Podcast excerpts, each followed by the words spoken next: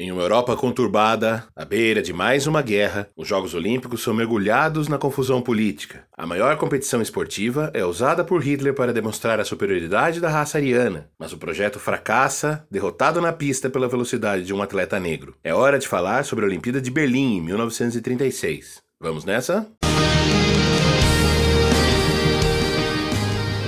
Começa agora o Olympicast, o seu podcast sobre esportes olímpicos.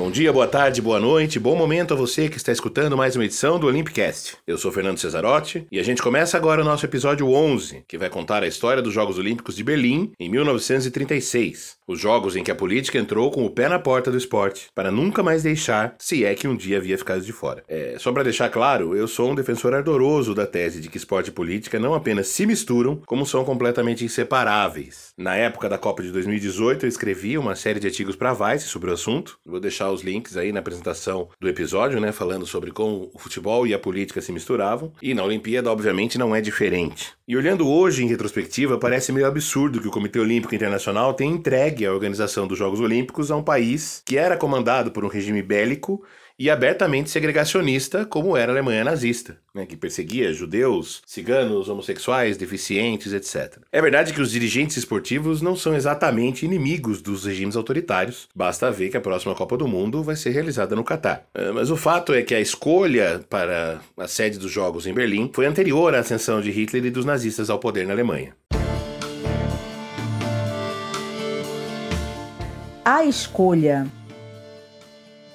se você escutou o episódio 7 sobre os Jogos da Antuérpia em 1920, e se não escutou, pode procurar aí no nosso feed, menos de 20 minutinhos, vai se lembrar que a Olimpíada de 1916 estava marcada para Berlim, mas acabou cancelada por causa da Primeira Guerra Mundial. Em 1930, o COI abriu as candidaturas para os Jogos de 36 e Berlim apresentou sua campanha, apesar da grave crise financeira que a Alemanha vivia. Também se candidataram Barcelona e mais um monte de cidades: Alexandria no Egito, Budapeste na Hungria, Buenos Aires na Argentina, Dublin na Irlanda, Helsinki na Finlândia, Lausanne na Suíça, Montevidéu do Uruguai e até o Rio de Janeiro. A Alemanha ainda apresentou outras opções além da capital, Colônia, Frankfurt e Nuremberg. Na hora da eleição, porém, quase todo mundo retirou a candidatura e só sobraram Berlim e Barcelona. Como a Espanha também vivia num momento político bastante agitado que em breve resultaria na Guerra Civil Espanhola, Berlim acabou sendo considerada uma opção mais pacífica, mesmo com a votação tendo sido realizada em Barcelona. Então, lembrando, isso foi em 1931. A ascensão do Hitler ao poder só se daria em 1933. E num primeiro momento, ele próprio se questionou se seria conveniente a realização da Olimpíada, uh, no momento em que havia outras preocupações mais urgentes. Mas ele foi convencido por seu ministro da Propaganda, Joseph Goebbels, de que os Jogos seriam uma excelente oportunidade para o esforço de apresentar o Terceiro Reich e de mostrar para o mundo a supremacia da raça ariana, da qual os alemães se apresentavam como legítimos representantes. Então, pela primeira vez, a palavra boicote apareceu. Vários países ameaçaram não disputar os Jogos, liderados por atletas judeus nascidos nos Estados Unidos, no Reino Unido e na Holanda, principalmente. Assim que o regime nazista começou a mostrar de forma mais direta e exacerbada sua face antissemita. O jornal do Partido Nazista chegou a publicar que não haveria judeus e negros nos Jogos, o que os organizadores logo correram para desmentir. Após garantias de que não haveria nenhum tipo de discriminação e represália, as associações de atletas decidiram ir para os Jogos e o boicote arrefeceu. Para mostrar sua tolerância, inclusive, o governo de Berlim removeu provisoriamente durante os Jogos várias placas de proibidos judeus e judeus indesejados que já se espalhavam por várias áreas públicas e pontos comerciais da cidade. Os esportes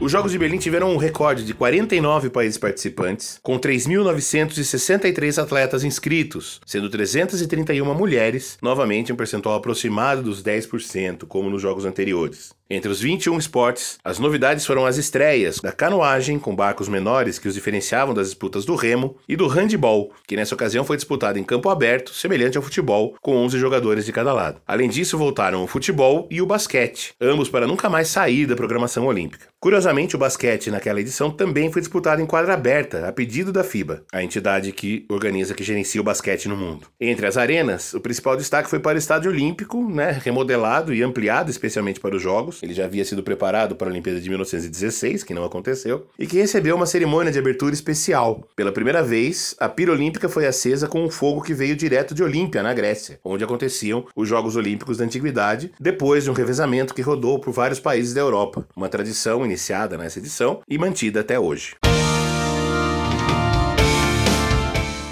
A fera.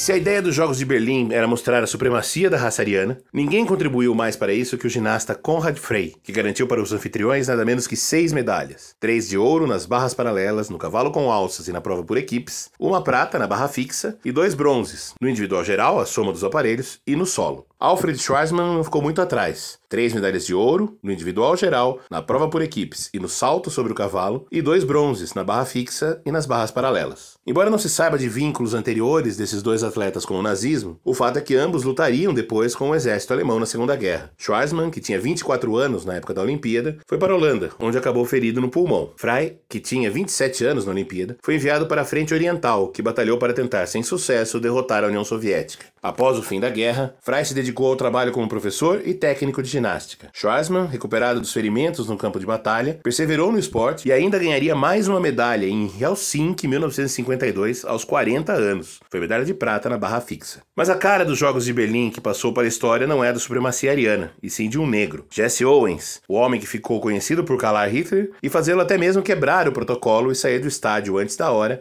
só para não cumprimentá-lo, o que é só uma meia-verdade, vamos explicar daqui a pouco. Owens não era um mero desconhecido. No ano anterior, durante um meeting universitário em Michigan, ele bateu três recordes mundiais no salto em distância, nos 220 jardas e nas 220 jardas com barreiras baixas, além de igualar o recorde mundial das 100 jardas. Tudo isso num intervalo de 45 minutos. Esse recorde do salto em distância duraria até 1960. Owens, inclusive, fez parte de alguns dos movimentos que defendiam o boicote aos Jogos e chegou a ser chamado de agitador pelo presidente do Comitê Olímpico Americano, Avery Brundage, que depois seria presidente do COI. Mas, com a decisão dos atletas de ir aos Jogos, acabou convencido a também participar. Já no dia 2 de agosto, quando entrou na pista do Estádio Olímpico pela primeira vez, Owens mostrou que veio. Venceu sua eliminatória nos 100 metros rasos com recorde olímpico, 10 segundos e 3 décimos. No mesmo dia, na segunda fase, baixou o tempo para 10 e 2. No dia seguinte, 3 de agosto, uma segunda-feira, Owens fez de novo o melhor tempo nas semifinais, 10 segundos e 4 décimos, e na final marcou 10 segundos e 3 décimos, venceu sem muito esforço. Owens não teve muito tempo de festejar. No dia seguinte, foi a pista para as duas primeiras rodadas dos 200 metros rasos. Marcou duas vezes o recorde olímpico, com 21 segundos e um décimo. Ainda no mesmo dia, disputou o salto em distância. Passou tranquilo pelas eliminatórias, com 7 metros e 64, e na final, sua disputa foi com o alemão Lutz Long. Owens, que conversou bastante com o rival durante a prova, nunca perdeu a liderança, mas deixou o melhor para a sexta e última tentativa. 8 metros e 6 centímetros, um novo recorde olímpico, e apenas 7 centímetros a menos que sua marca mundial. A Lutz Long restou apenas a prata com 7,87, uma marca igual ao terceiro melhor salto de Owens. Mais um dia, chegamos em 5 de agosto, quando Owens reduziu o ritmo nas semifinais dos 200 metros, mas ainda assim venceu sua bateria bateria, com 21 segundos e 3, vendo outro americano, Mac Robinson, igualar sua marca da véspera, 21 segundos e 1 décimo. Na final, Owens voou, 20 segundos e 7 décimos. Novo recorde mundial, terceira medalha de ouro. O astro teve então direito a alguns dias de repouso até sua última prova, no dia 9, domingo. O revezamento 4 por 100 metros. Nas eliminatórias, o time americano bateu o recorde mundial com 40 segundos cravados. Na final, 39 segundos e 8 décimos. As quatro medalhas de ouro de Owens na mesma edição só seriam igualadas quase 50 anos depois por Carl Lewis, em Los Angeles, 1984. Mas e o cumprimento? Na verdade, o que acontecia é que Hitler tinha horário certo para chegar e sair do estádio, e nem sempre esses horários batiam com as provas, com os pódios, com os encerramentos das provas. Há relatos de que Hitler deu as mãos a Owens após os 100 metros rasos, e que haveria até uma fotografia que em primeiro momento Owens confirmou, depois negou, depois voltou a confirmar, e essa imagem nunca apareceu. Outros relatos afirmam que a foto foi escondida porque não haveria interesse dos americanos em humanizar Hitler, ou seja, dentro do esforço de guerra, o negócio era mostrar que ele era um malvadão, preconceituoso, etc. Owens ainda deu uma temperada na polêmica alguns meses depois, ao dizer: Olha, Hitler não me deu as mãos, mas nosso presidente também não, e nem sequer me mandou um telegrama. Disse, em referência ao então presidente Franklin Roosevelt, a quem ele fez oposição depois nas eleições que seriam realizadas em novembro daquele ano. Né? Ele se filiou ao Partido Republicano para fazer a campanha presidencial pelo Alf Landon, que acabou derrotado derrotado. O Owens ainda lembrava que na Alemanha ele podia ficar no mesmo hotel dos brancos e andar nos mesmos ônibus e meios de transporte, o que muitas vezes não era permitido em seu próprio país. Ainda em 1936, Owen brigou com os dirigentes de atletismo americanos e se afastou das competições, abrindo mão de seu status de amador. Participou de uma série de movimentos antirracistas e morreu em 1980, aos 66 anos, vítima de um câncer de pulmão. A zebra.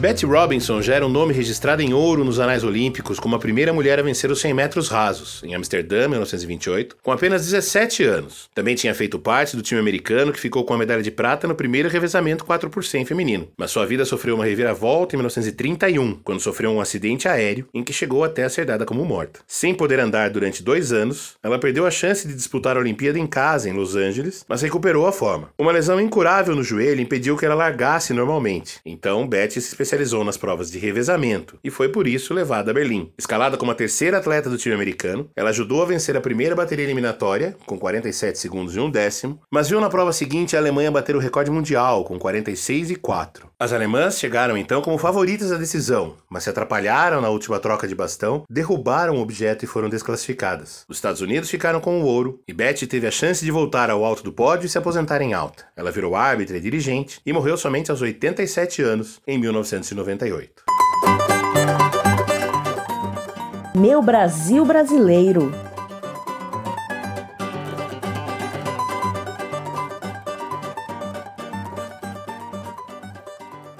O Brasil enviou uma delegação grande e variada aos Jogos de Berlim. Foram 94 atletas, 88 homens e 6 mulheres, que participaram de 10 esportes diferentes. Além de tiro, natação, atletismo e remo já tradicionais, tivemos uma equipe de basquete, que terminou em nono entre 14 participantes, representantes em provas de boxe, ciclismo, esgrima, vela e até no pentátulo moderno. Ainda houve alguma confusão entre dirigentes e foi necessária a intervenção do COI para que finalmente ficasse acertado. O Comitê Olímpico Brasileiro seria a instituição responsável por comandar a participação do Brasil nos Jogos Olímpicos, enquanto a CBD, Confederação Brasileira de Desportos, ficaria com a missão de gerenciar as disputas aqui no país e a formação das seleções. Alguns dos atletas que defenderam o Brasil em Berlim ficaram mais famosos depois que trocaram os uniformes pelas gravatas. É o caso de João Avelange, o filho de europeus que no futuro transformaria a FIFA num império e nadou sem sucesso os 400 e os 1500 metros livre. Silvio de Magalhães Padilha, que depois seria presidente do COB por mais de duas décadas, ficou perto de medalha nos 400 metros com barreiras. Foi o quinto colocado com 54 segundos, um segundo e dois décimos atrás do terceiro, o filipino Miguel White. Nossa estrela. Veterana, entre aspas, de Los Angeles, né? Porque tinha só 21 anos. Maria Link chegou às semifinais dos 200 metros peito, mas foi eliminada e não conseguiu vaga na final. Em Berlim, ela já utilizou a técnica do lado borboleta, ou seja, botando os braços para fora da água em vez de mantê-los submersos. Ela foi uma das primeiras mulheres a adotar a técnica, que depois virou um estilo separado e ganhou por isso o apelido de Madame Butterfly. Mas quem chegou mais perto de medalha para o Brasil nas piscinas de Berlim foi outra mulher, Piedade Coutinho, uma menina carioca de 16 anos, que inspirada nas braçadas de Maria Lenk foi ainda mais longe longe. Nos 100 metros livre, caiu nas semifinais a apenas um segundo de chegar à final. Nos 400 metros livre, avançou até a final e chegou em quinto, com 5 minutos, 35 segundos e 2 décimos. 6 segundos atrás da medalha de bronze. Piedade Coutinho ainda chegaria a duas finais em Londres 48, mas perdeu sua grande chance de ser medalhista olímpica, assim como Maria Lenk, por causa da suspensão dos Jogos de 40 e 44, quando ela vivia o auge de sua forma física e técnica, além de uma grande rivalidade com sua compatriota. Piedade ainda ganhou duas medalhas de bronze no primeiro PAN em Buenos Aires, 1951 e se aposentou depois dos Jogos de Helsinki, no ano seguinte, trabalhando depois com reabilitação de crianças e jovens deficientes por meio da natação. Morreu em 1997, aos 77 anos. Na memória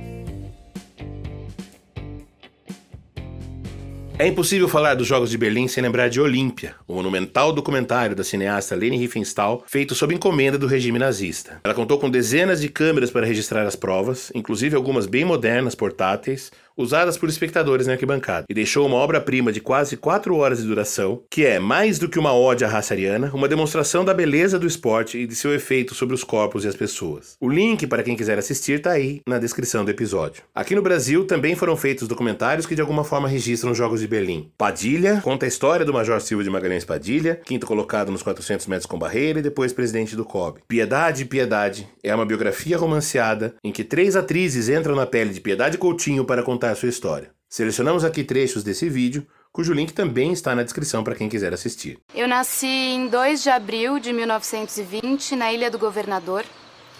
Aprendi a nadar no mar quando eu tinha uns 8 anos, meus pais que me levavam. É comum as nadadoras pararem quando casam. Eu até que já fui bem longe. Mas você vai voltar a nadar. Vou? Daqui dois anos, depois que Frederico nascer. Frederico?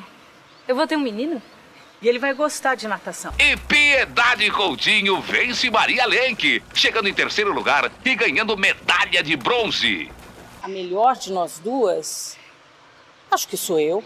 Aquele quinto lugar é a melhor colocação de uma nadadora brasileira em Olimpíadas até hoje. Só que ninguém se lembra. No Brasil é assim. Há pouco tempo eu bati quatro recordes sul-americanos de uma vez só. É que eu dei um tiro de 1.500 metros. Durante a prova, eu também fiz os recordes dos 500, dos 800 e dos 1.000 metros. É um dia que eu nunca vou esquecer. Daqui a 30 anos ninguém vai saber quem eu fui. Ou talvez faça um filminho sobre mim e vai saber. Quadro de medalhas.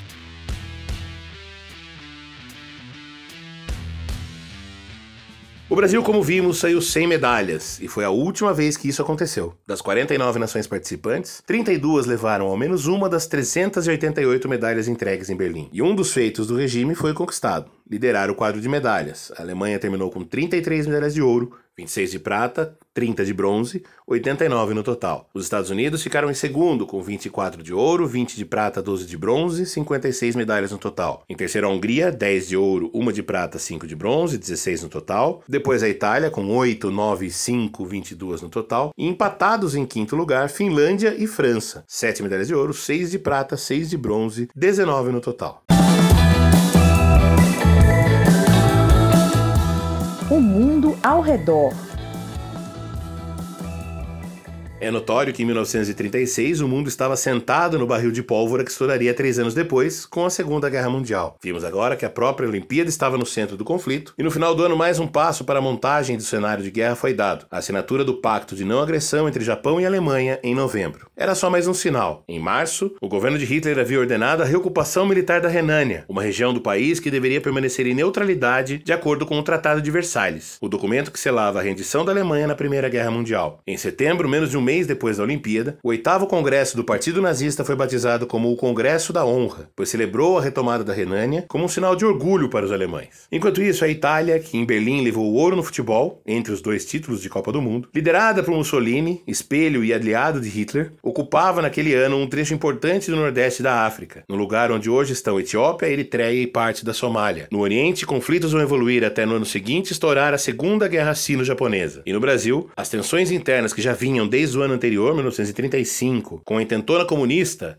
a tentativa de Luiz Carlos Prestes de derrubar o presidente Getúlio Vargas e tomar o poder, vão crescer também até que em novembro do ano seguinte, Vargas dá um autogolpe e cria o Estado Novo, passando a gerenciar o Brasil com poderes ditatoriais. O ano de 1936 ainda é o ano em que a televisão começa a se espalhar. Além de eventos da própria Olimpíada que foram transmitidos na Alemanha, a gente tem o início das transmissões regulares da BBC, em Londres, e as primeiras tentativas de transmissão da NBC, em Nova York. No campo das artes, 1936 é o ano que nasce, no dia 23 de abril, o cantor Roy Orbison, famoso por obras como Pretty Woman.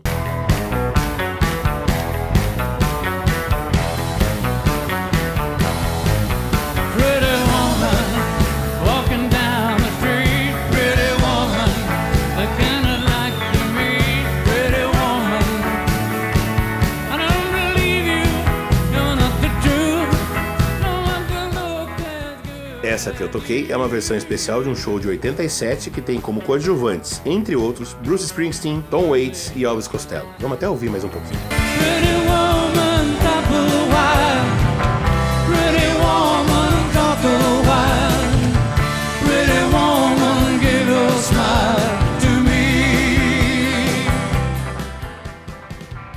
Também nasceu meses depois, em 30 de julho, o influente guitarrista de blues Buddy Guy. E aqui no Brasil, em 22 de julho de 1936, veio ao mundo o multi-instrumentista e gênio da música Hermeto Pascoal.